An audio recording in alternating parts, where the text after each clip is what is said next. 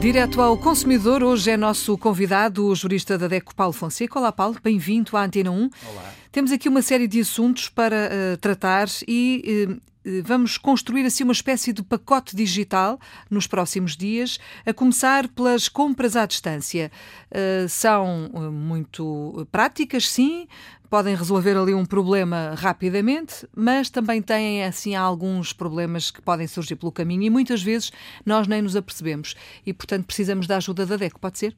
É verdade. Aliás, as, as, compras online estão a crescer cada vez mais, ou seja, até as próprias lojas incentivam muitas vezes os consumidores a comprar os produtos, e isto, esta informação é dada às vezes, muitas vezes na loja, a comprar determinado produto online, uma uhum. vez que aí o produto já se encontra disponível. E nós já verificamos até situações em que as promoções, temos aqueles dias de promoção de desconto de 50%, por exemplo, e que já incide ou em ambientes online ou efetivamente na loja, ou seja, já há aqui uma atração muito grande pelo online que tem vindo a crescer. Mas com o crescimento também das compras online, crescem também as reclamações. E muitas delas prendem-se ou com o facto que o consumidor não está suficientemente informado pelo vendedor a nível das vendas online sobre os seus próprios direitos, ou também situações em que o próprio vendedor, sem prejuízo do consumidor conhecer os direitos, não os cumpre. E é preciso relembrar muitas vezes que as vendas online são vendas muito específicas e que aos direitos normais que o consumidor já teria, não é? O direito à informação, o direito à proteção dos interesses económicos, acrescem direitos muito específicos, a começar pelo dever de informação que é reforçado por parte do vendedor, ou seja, o vendedor aqui tem muito mais informações para disponibilizar, nomeadamente sobre a sua identidade, sobre a existência de um serviço de pós-venda, sobre a garantia do próprio produto produto que está aí efetivamente a vender. Um, nós temos também a informação sobre o direito de livre resolução, a entrega também ou a disponibilização ao consumidor de um formulário para que o consumidor possa exercer esse direito de livre resolução, e informar inclusivamente ao consumidor o prazo de entrega do bem e também as formas que o consumidor tem, caso não queira, ou o prazo para uh, anular o contrato, isto, portanto, dentro dos 14 dias, hum. mas, por outro lado, que o consumidor também possa conhecer a forma como deve fazer. Isso é em teoria. Em teoria. Na prática, nem sempre é assim. Na prática, nem sempre assim sucede.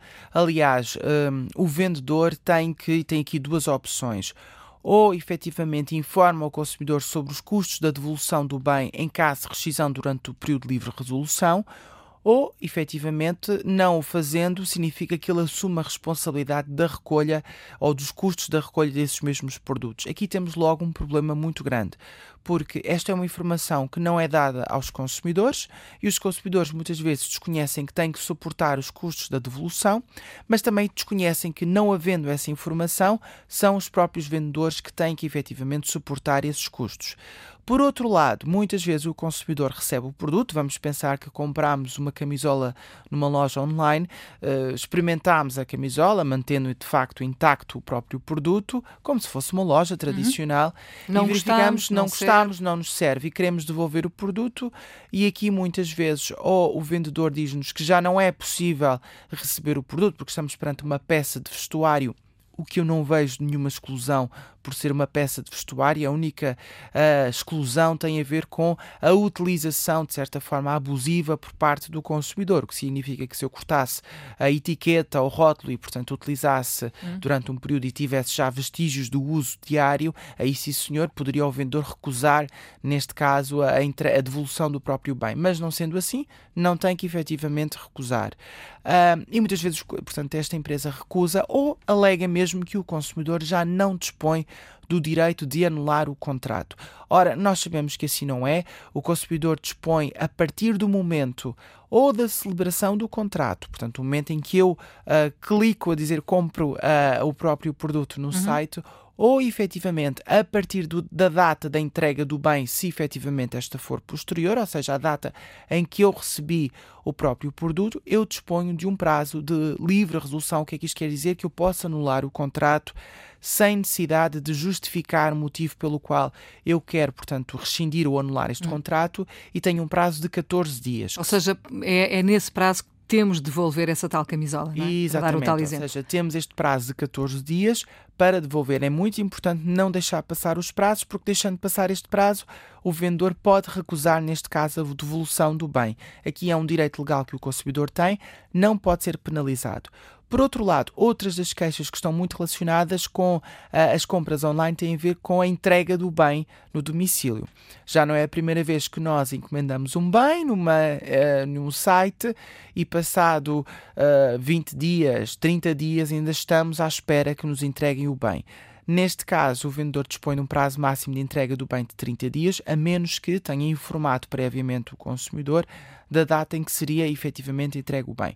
Se o consumidor não receber o bem durante este período todo, ele pode naturalmente, porque o prazo de livre resolução conta-se também a partir da data da entrega do bem, se ele uhum. não recebeu, pode continuar a rescindir o contrato, portanto, dispondo deste prazo de livre resolução. A partir do momento em que o vendedor entrega, o consumidor uh, começa a contar então o prazo dos 14 dias.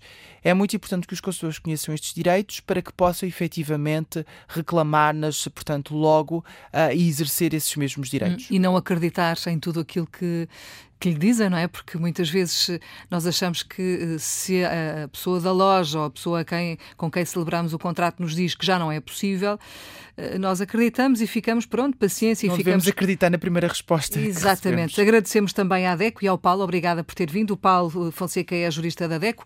A DECO está connosco diariamente no Direto ao Consumidor.